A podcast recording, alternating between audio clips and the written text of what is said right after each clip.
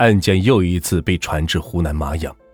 一九九六年四月初，全国严打斗争开始，广州市公安局、深圳、宝安、东莞等市大造抓捕张志成的声势，并出动了大批警力，对湖南籍在广东省的深圳、宝安、东莞等市打工的民工工地进行了全方位的清查，坚持两天查一次，在声势上有非将张志成抓捕归案不可的气势。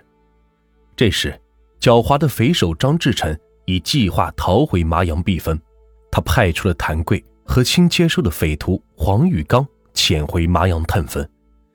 就在谭贵和黄宇刚逃离广州的当天上午，麻阳公安局收到情报，张志成帮匪成员潜回麻阳。麻阳县公安局局长何爱国脸上第一次露出了笑容，蛇已经待不住了，他将所有的警力都布置好，只等蛇露头。谭贵、黄宇刚一进入麻阳地界，便被秘密控制起来。为了引张志成回马，麻阳警方没有将其抓捕。时间又过了五天，谭贵、黄宇刚仍待在家中不出门。四月二十四日，监视谭贵的刑警陆华报告，谭贵已出动，身背行李向四外逃。监视黄宇刚的刑警陈无水报告，黄宇刚也已经出动。怎么办？何爱国、倪北海两人在办公室反复的考虑着。何爱国手持的对讲机里不时发出“局长怎么办？他们两人已经坐上了前往怀化的中巴车”的焦急报告声。何爱国果断的下达命令，缉捕谭黄两犯。谭贵、黄宇刚坐在麻阳公安局刑警大队审讯室内，低着头，全身是抖个不停。谭贵自知狡辩是徒劳的，便噗的一声，双膝跪在了审讯人员面前：“我交代，我交代。”接着，他将同张志成帮匪制造广州七二五幺二八大案的犯罪过程如实的交代了出来。你包内的手枪是从哪里来的？何爱国没有等谭贵有丝毫的考虑余地，紧追一步：“是张志成送给我的。”谭贵哭丧着脸说。张志成的枪是从哪里来的？何局长接着问：“他的枪是美式左轮手枪，几年前是通过朋友从海南那边搞来的。”张志成现在住在哪里？同你们是怎么样联系的？何爱国是步步紧逼。谭贵犹豫了片刻后，支支吾吾的回答：“我们俩回家时，他们住在广州白云区某工地，并约定。”我们到达麻阳半个月后，在怀化见面，也就是今天下午的六点。在怀化什么地方？何局长听后一惊，追问道：“在怀化市三角坪某出租房内。”不好，时针已指向十八点二十分，张志成约谭贵、黄宇刚见面的时间已超了二十分钟。为了赢得战机，不错过抓捕张志成的机会。何爱国要通了怀化地区公安处技侦科倪北海科长的电话，请求地处增援设卡。事不宜迟，何爱国、王连德带领六名刑警驱车直奔怀化。虽说张志成虽然认为王军所说的到麻阳等于自投罗网，但他自己也清楚，广州也并非久留之地。在他将谭贵、黄宇刚派回麻阳后。便经过了一番精心装扮，避过了本来对张志成不熟悉的广州警方的视线。四月二十三日来到了怀化，等待谭黄两人的报告。约定的时间到了，张志成见谭黄二人未能按时赴约，就像热锅上的蚂蚁，坐立不安。他凭借着多年的经验，预感到已经是出事了，便带着他的情妇，六点十五分离开了怀化，坐上了南下的火车。麻阳警方在怀化又一次扑空，再次提审谭贵。据谭贵反映，张志成有可能溜回广州。和爱国王连德书记经请示县委同意后，当晚组织警力直赴阳城。这时的张志成带着他的情妇，又一次来到了广州市白云区某工地。张志成到达广州的同时，麻阳警方和爱国局长一行追捕组也到达了广州。何爱国到达广州后，没有顾得上休息，便来到了广州市公安局十一处，与十一处的重案组取得了联系。为了便于抓捕张志成，防止发生不必要的伤亡，建议摸清情况，第二天早上围捕。可追捕又迟了一步。张志成在工地上和他的情妇睡到半夜后，他预感到事情有些不妙。他想，谭贵、黄宇刚虽是他近年来的骨干，但他俩毕竟不如刘安江那样老练。假如这一次他们落入了麻阳警方之手，他们可能会竹筒倒豆子。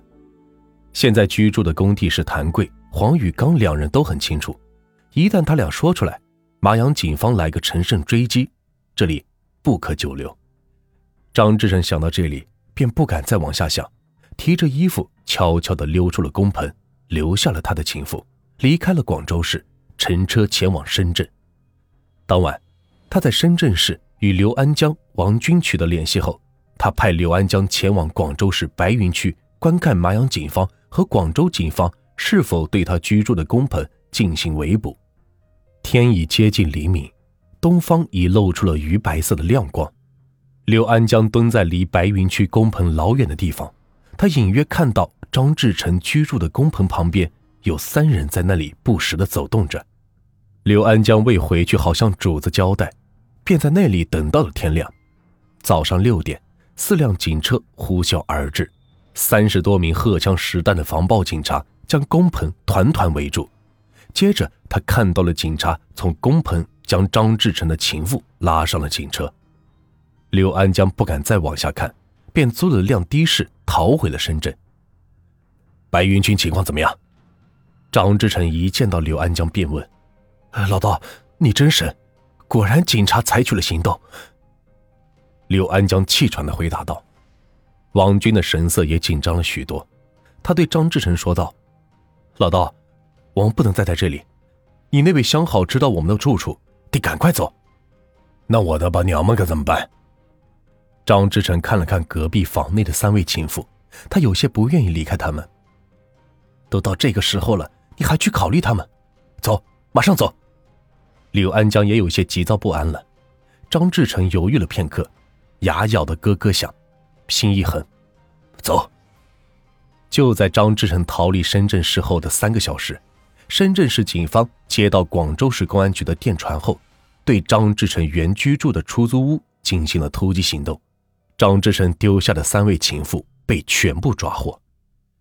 一九九六年八月三日，张志成、刘安江、曾和三人乘火车来到了浙江金华。张志成在宾馆内白天不敢出门，每天三顿饭由曾和从外面买来。游惯了性的他。怎么也按耐不住闭门不出的寂寞。八月五日晚，张志成见这几天风平浪静，便要刘安江陪他到金华市寻找寻欢的地方。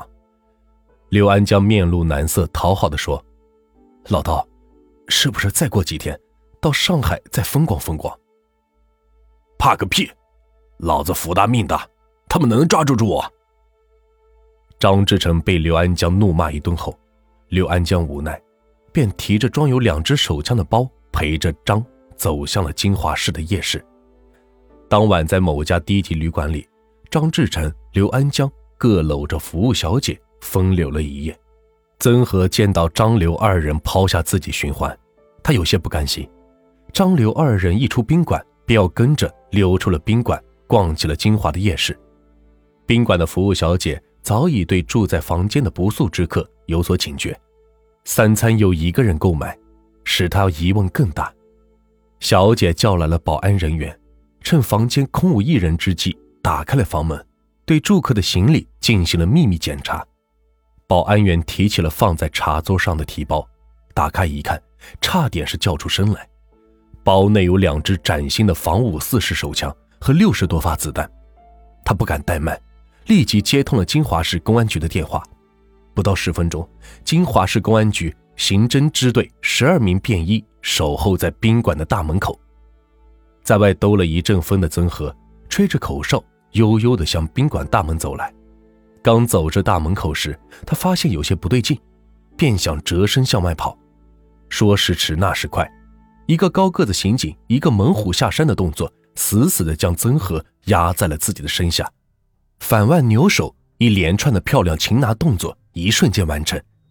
咔嚓，曾和被戴上了锃亮的手铐，他叹了口气：“哎，完了。”曾和被押上了警车，金华市公安局刑侦支队们留下了八名刑警，等待着另外两名不速之客的到来。